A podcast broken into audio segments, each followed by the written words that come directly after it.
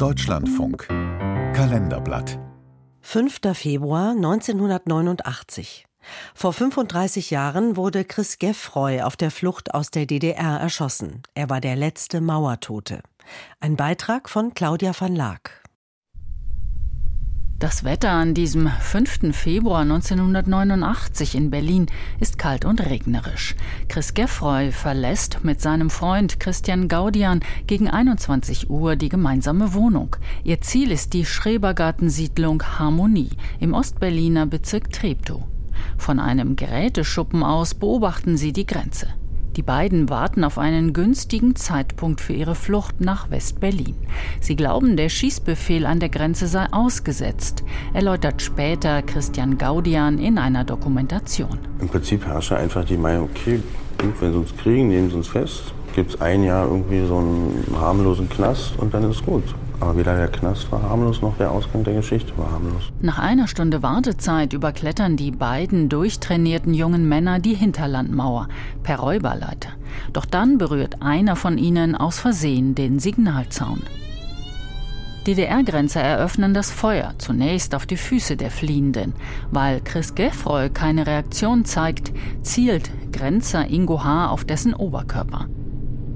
Im Urteil des Berliner Landgerichts gegen den Todesschützen heißt es dazu Zulasten des Angeklagten H. war strafverschärfend zu bedenken, dass der äußere Tathergang, ein gezielter Schuss auf den Oberkörper des an die Mauer gelehnten, unbewaffneten Chris Geffroy, aus einer relativ kurzen Entfernung von circa 39 Metern geradezu einer Hinrichtung gleichkam. 20 Jahre alt ist Chris Geffroy zum Zeitpunkt seines Todes, von Beruf Kellner. Eigentlich wollte er Pilot oder Schauspieler werden, doch das SED-Regime verweigert ihm das Abitur. Der junge Mann liebt die Freiheit, er will nicht andere über sein Leben entscheiden lassen.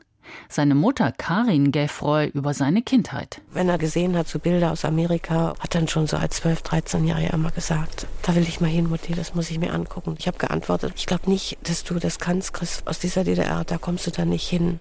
Zwei Tage nach dem Tod von Chris Geffroy holt die Stadtsicherheit seine Mutter ab und vernimmt sie. Anfangs glaubt Karin Geffroy noch, ihr Sohn sei lediglich verhaftet worden. Seine Erschießung an der Grenze rechtfertigt der Stasi-Funktionär in ihrer Erinnerung so. Ihr Sohn war ein Verbrecher, so ist er behandelt worden. Und übrigens, dann holt er so Luft und guckte mich an, sagte zu mir, Sie haben doch mal selber gesagt, Ihr Sohn war wie so ein kleines wildes Pferd. Und was macht man mit kleinen wilden Pferden, die sich nicht einfangen lassen? Ich gucke ihn so ganz entsetzt an und sage, man erschießt sie einfach. Und dann nickt er. Wie auch zuvor bei den anderen Mauertoten versuchen die DDR-Behörden, den Fall zu verheimlichen. Doch mehrere westdeutsche Medien decken die Wahrheit auf. Die Frankfurter Rundschau schreibt über die Beerdigung von Chris Geffroy. Schon die Beobachtung der Beerdigung durch DDR-Staatssicherheitskräfte machte deutlich, dass es sich nicht um ein ganz gewöhnliches Begräbnis handelte. Unter den 120 Trauernden waren auch einige, die, wie einer sagte, aus Solidarität gekommen waren und, wie ein anderer meinte, weil man nur so in der DDR demonstrieren kann. Der ganze Friedhof war abgeriegelt und ich weiß noch, ich stand da und habe dann so ganz leise für mich gesagt, und ich schwöre, der Chris, die werden irgendwann vor Gericht stehen. Natürlich war das eine Illusion, das wusste ich auch. Man muss sich ja an irgendwas klammern und das war eben meins. Acht Monate später fällt die Berliner Mauer. Jetzt ist die Zeit für Karin Geffroy gekommen, Strafanzeige zu erstatten. Die vier am Tod ihres Sohnes beteiligten DDR-Grenzer werden angeklagt. Dieser erste Mauerschützenprozess, dem viele weitere folgen sollen, endet mit einer Freiheitsstrafe von dreieinhalb Jahren gegen den Todesschützen Ingo H. Die anderen drei beteiligten Grenzer erhalten eine Bewährungsstrafe bzw. werden freigesprochen.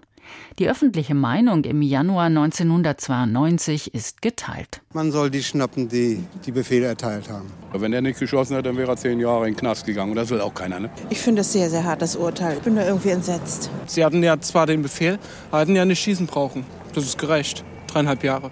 Der Bundesgerichtshof hebt das Urteil später auf. Die Begründung, Todesschütze Ingo H. habe in der militärischen Hierarchie ganz unten gestanden und sei in gewisser Weise auch Opfer des DDR-Grenzregimes gewesen.